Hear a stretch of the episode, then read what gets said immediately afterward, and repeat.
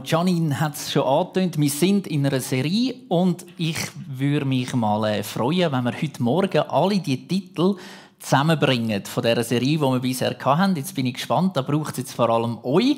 Äh, das Thema ist ja neuländisch von der ganzen Serie und der aller, allererste Teil, den wir hatten, weiss das noch irgendjemand? Die, die jetzt ein Büchlein haben, die können jetzt schnell anschauen. Die lachen auch schon. Die anderen hoffen, dass jemand ein Büchlein hat, wo er es aufgeschrieben hat. Genau, der erste Teil war Glaube Neuländisch. Da ist es um den Glauben allgemein gegangen. Der zweite Teil nachher, da hätte man etwas überwinden Genau, was echt? Die Angst, genau, überwinde die Angst vor Neuland.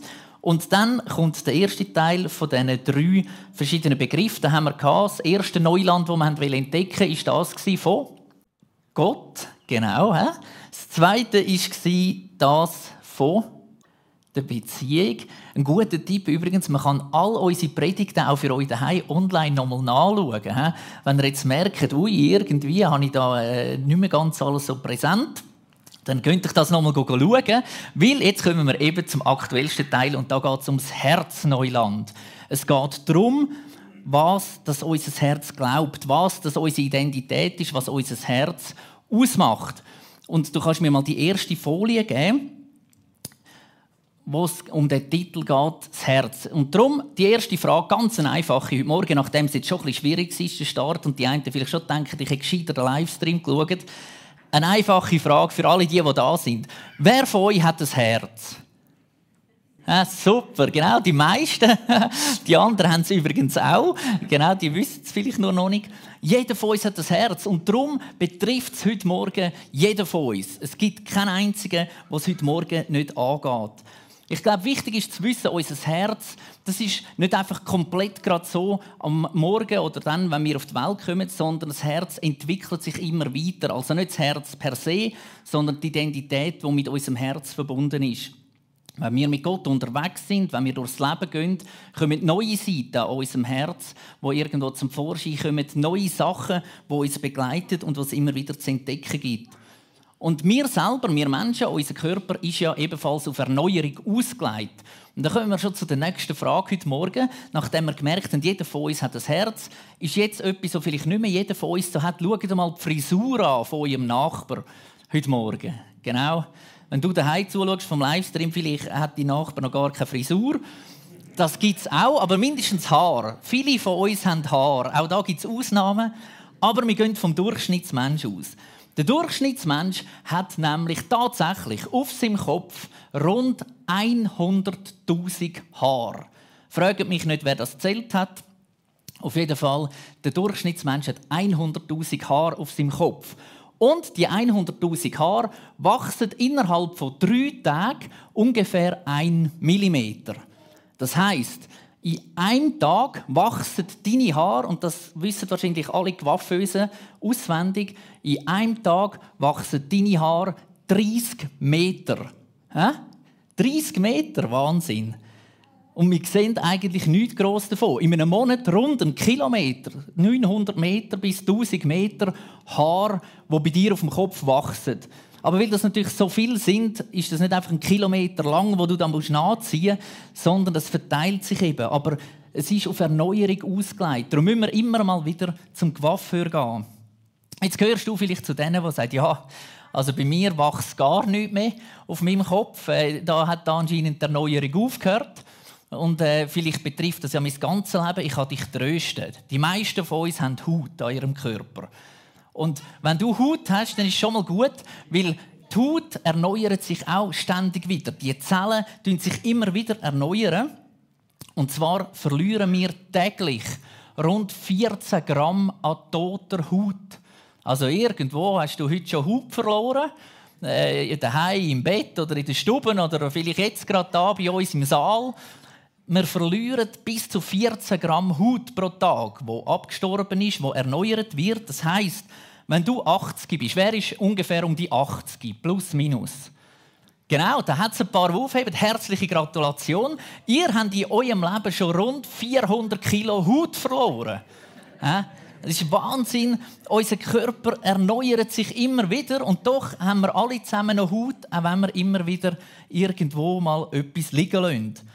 Und genauso wie unser Körper sich immer wieder erneuert, ist es wichtig, dass wir unser Herz immer wieder erneuern. Dass wir immer wieder schauen, wo dass es etwas gibt, wo wir wegtun sollen und wo dass es etwas gibt, was erneuert werden soll.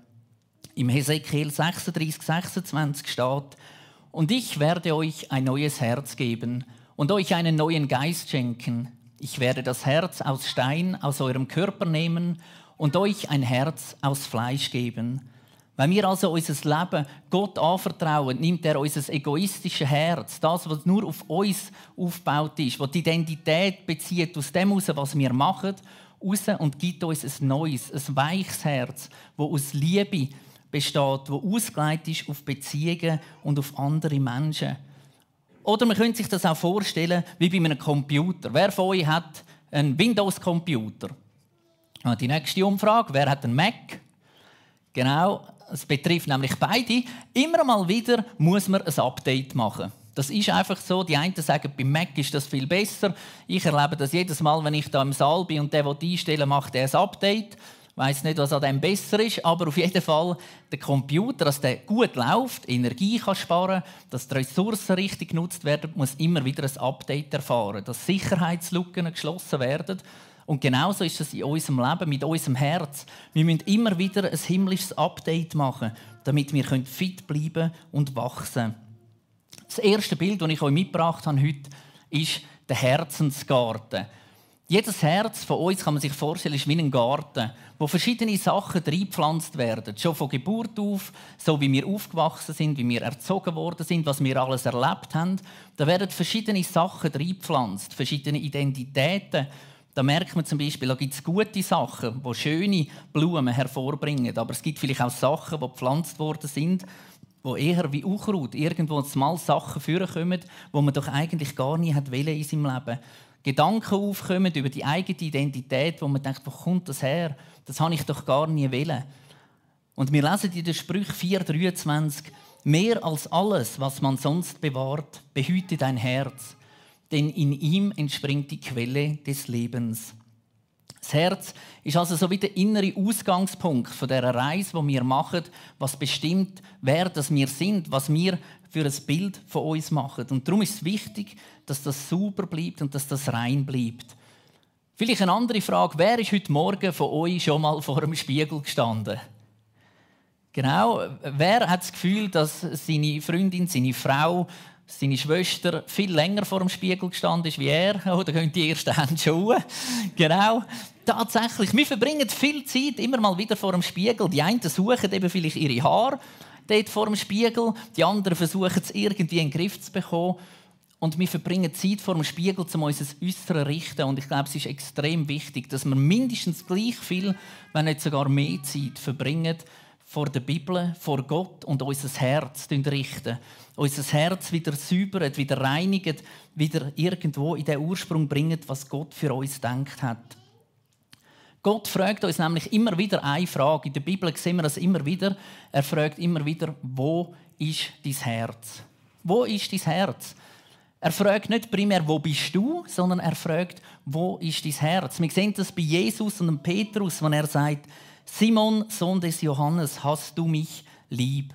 Er fragt, wo ist dein Herz? Petrus hat ihn verraten und Jesus ist nicht gekommen und hat ihn tadelt und gesagt, was hast du da gemacht, wieso hast du es gemacht und Zeug und Sachen, sondern er fragt nur, wo ist dein Herz? Und das ist das, wo Gott dich heute Morgen fragt, jedes einzelne von uns, wo ist unser Herz? Gott geht es darum, dass wir unser Herz kennen und entdecken, was das er dort gelegt hat.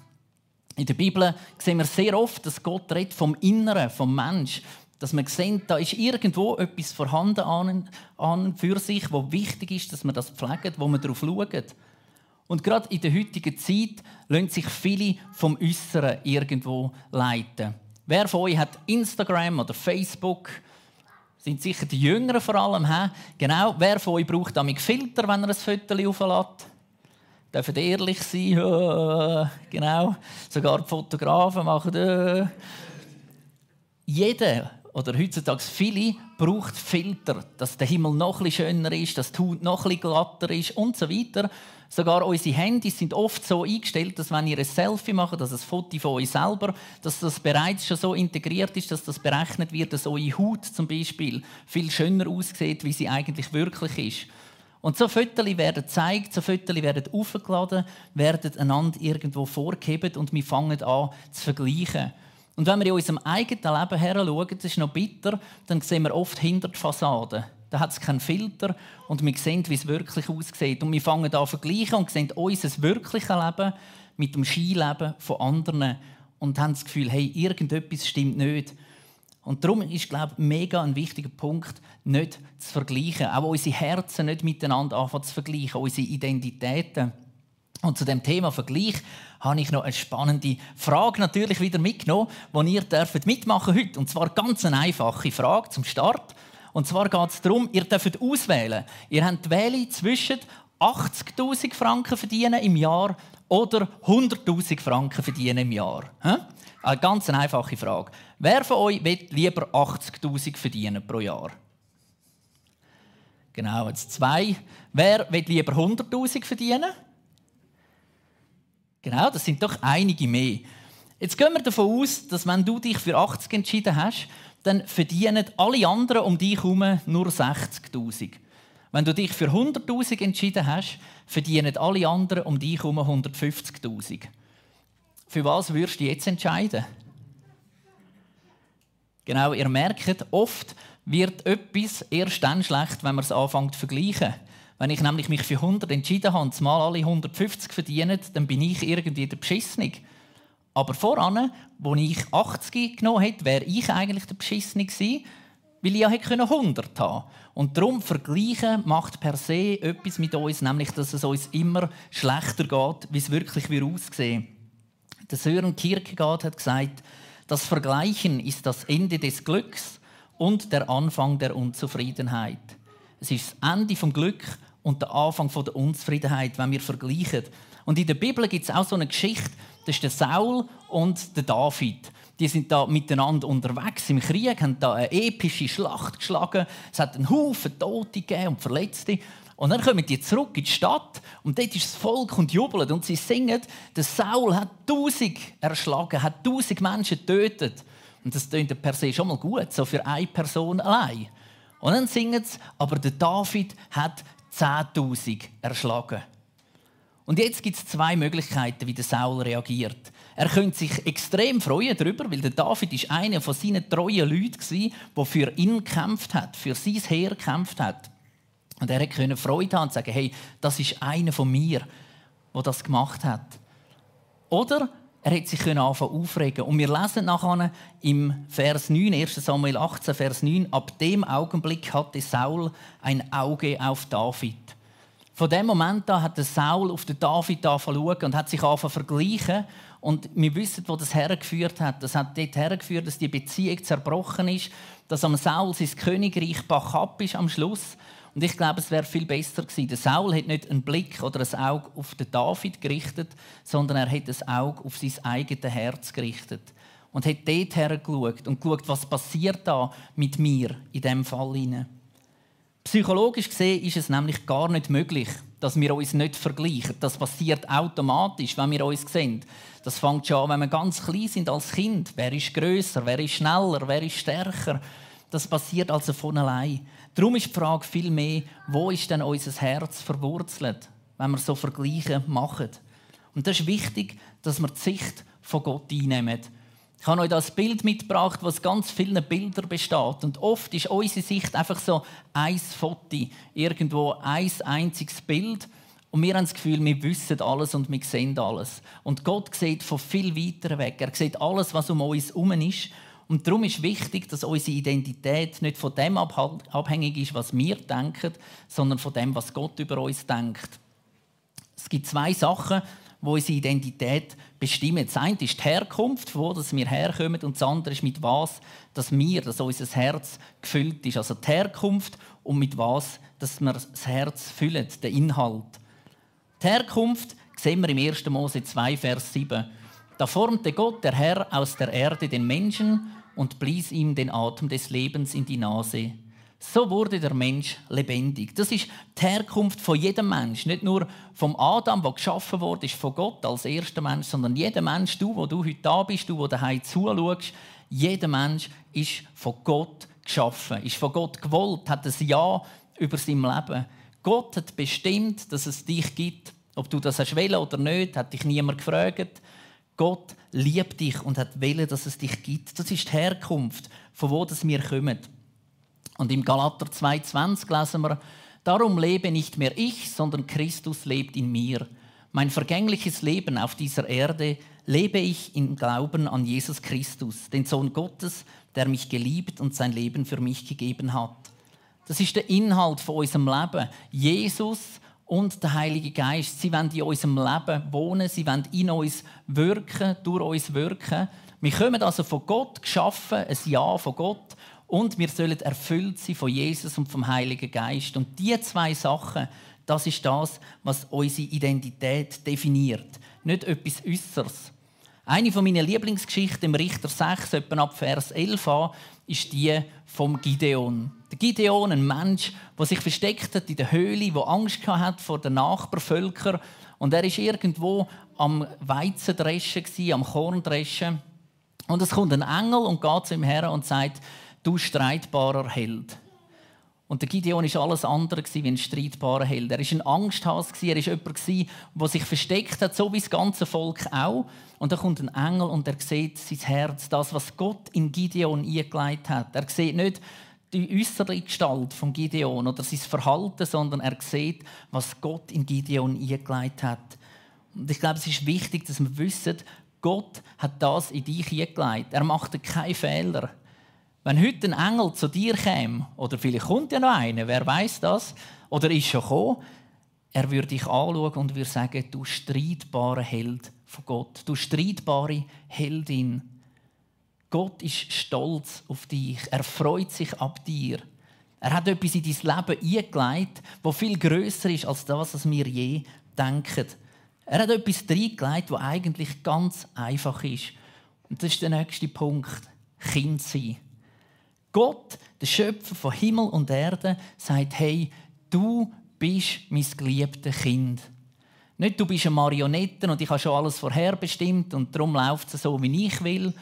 Nicht, du bist ein Knecht, ein Sklave und musst schaffen für mich, weil ich bin der König, sondern er sagt, du bist mein Kind. Wir lesen das ebenfalls im Galater 4, 6 und 7. Weil ihr nun seine Kinder seid, schenkte euch Gott seinen Geist denselben Geist, den auch der Sohn hat. Deshalb dürft ihr jetzt im Gebet zu Gott sagen, lieber Vater, ihr seid nicht länger Gefangene des Gesetzes, sondern Kinder Gottes.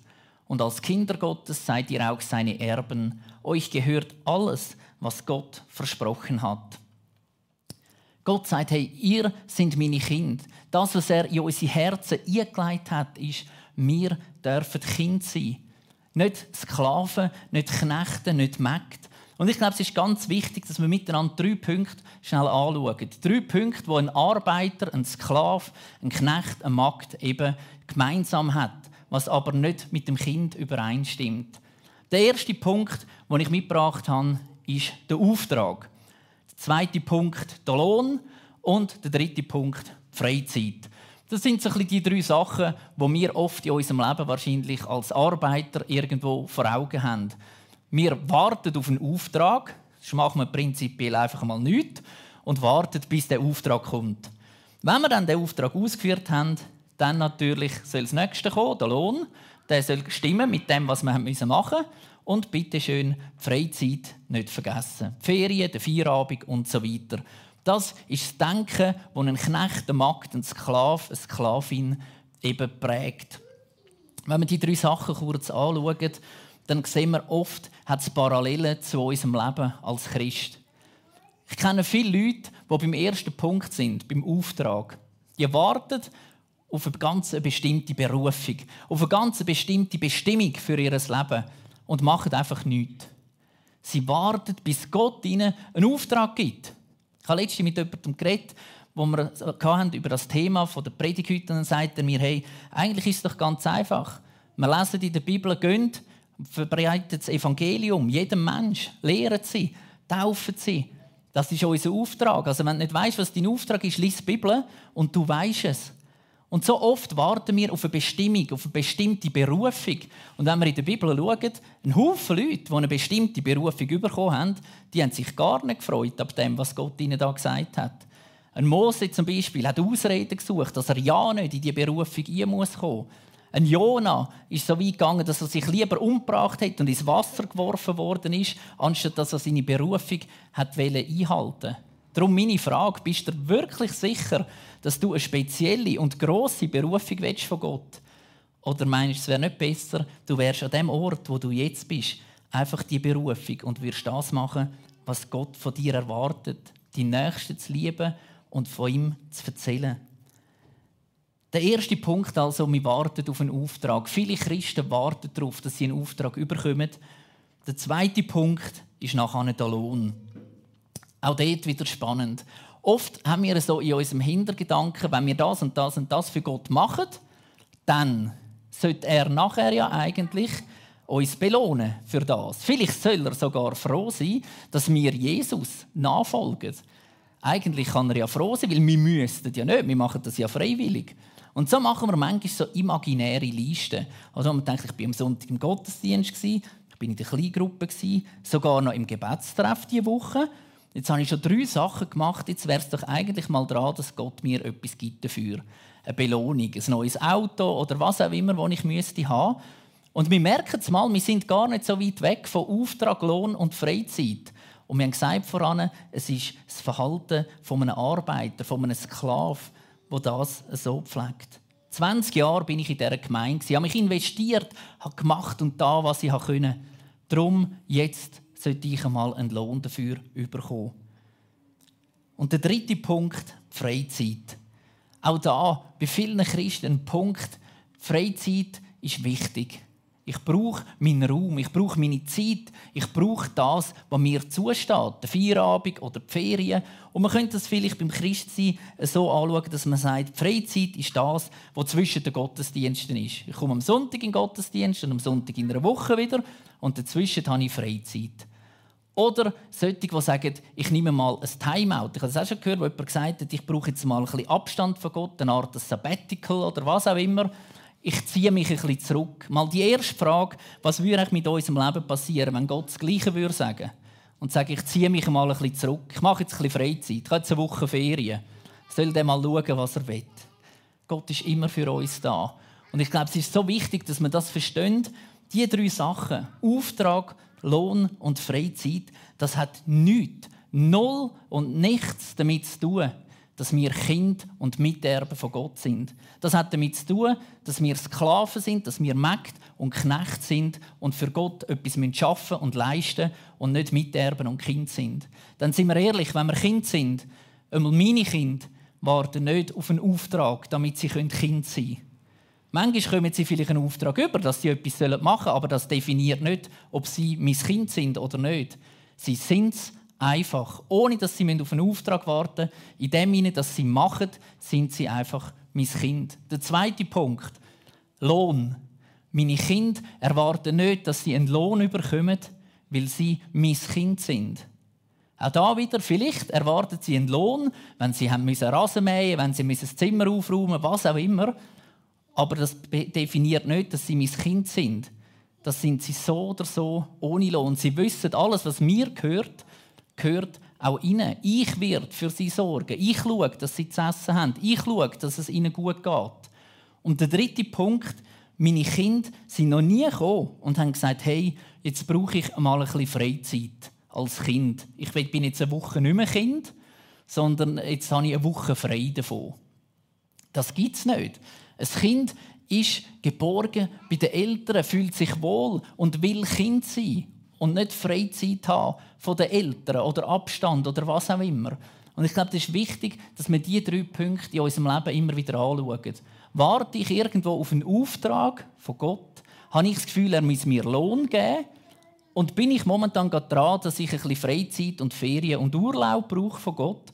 Und ich glaube, wenn wir in einem von diesen drei Punkten uns wieder finden, dann zeigt, dass wir sind nicht wirklich angekommen beim Kindsein. Kinder wollen immer wieder hören, wow, wow, du bist schön, du bist geliebt, du bist angenommen. Wenn Kinder kommen und einem eine Zeichnung zeigen, manchmal ist es irgendeine moderne Kunst, man weiß nicht recht, was ist echt da passiert, ist einfach etwas ausgeleert oder ist da ein System dahinter? Und dann, wenn sie hören, dass man sagt, wow, das ist aber schön. Und dann sage ich ja nicht am älteren Kind, das schon besser zeichnen kann, wow, du bist viel besser wie der andere. Das will er auch nicht hören. In erster Linie will er einfach hören, dass er akzeptiert ist, dass er angenommen ist, dass man begeistert ist von ihm.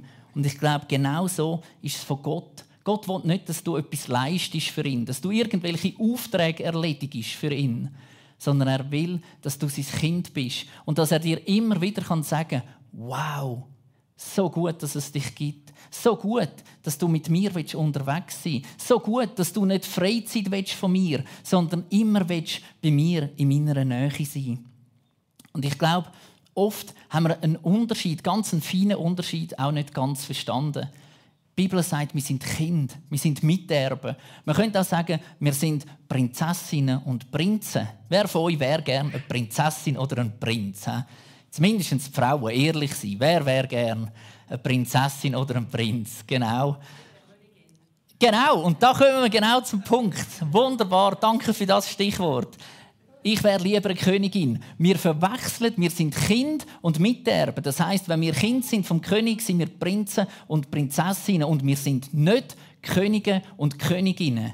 König ist jemand anderes. Das ist Jesus, das ist Gott. Und wir sind Prinzessinnen und Prinzen. Aber oft verhalten wir uns eben, als wären wir Könige und Königinnen. Wir wollen über unser Reich herrschen. Wir wollen die Regeln setzen. Wir wollen bestimmen, wie es läuft. Ja, wir wollen auch entscheiden, wer in unserem Leben darf Zutritt haben wer das zugelassen ist und wem sein Visum abgelehnt ist.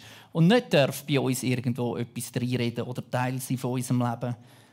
Und die Frage ist ja nicht, ob Gott uns liebt oder nicht. Seine Liebe ist bedingungslos. Die Frage ist vielmehr auch da, wer ist Gott für uns? Ist er einfach einer, der noch an der Seite steht, neben uns, oder ist er eben unser Vater? Und wenn er unser Vater ist, wird er auch für uns schauen. Bedingungslose Liebe, das ist das, was er immer wieder für uns hat.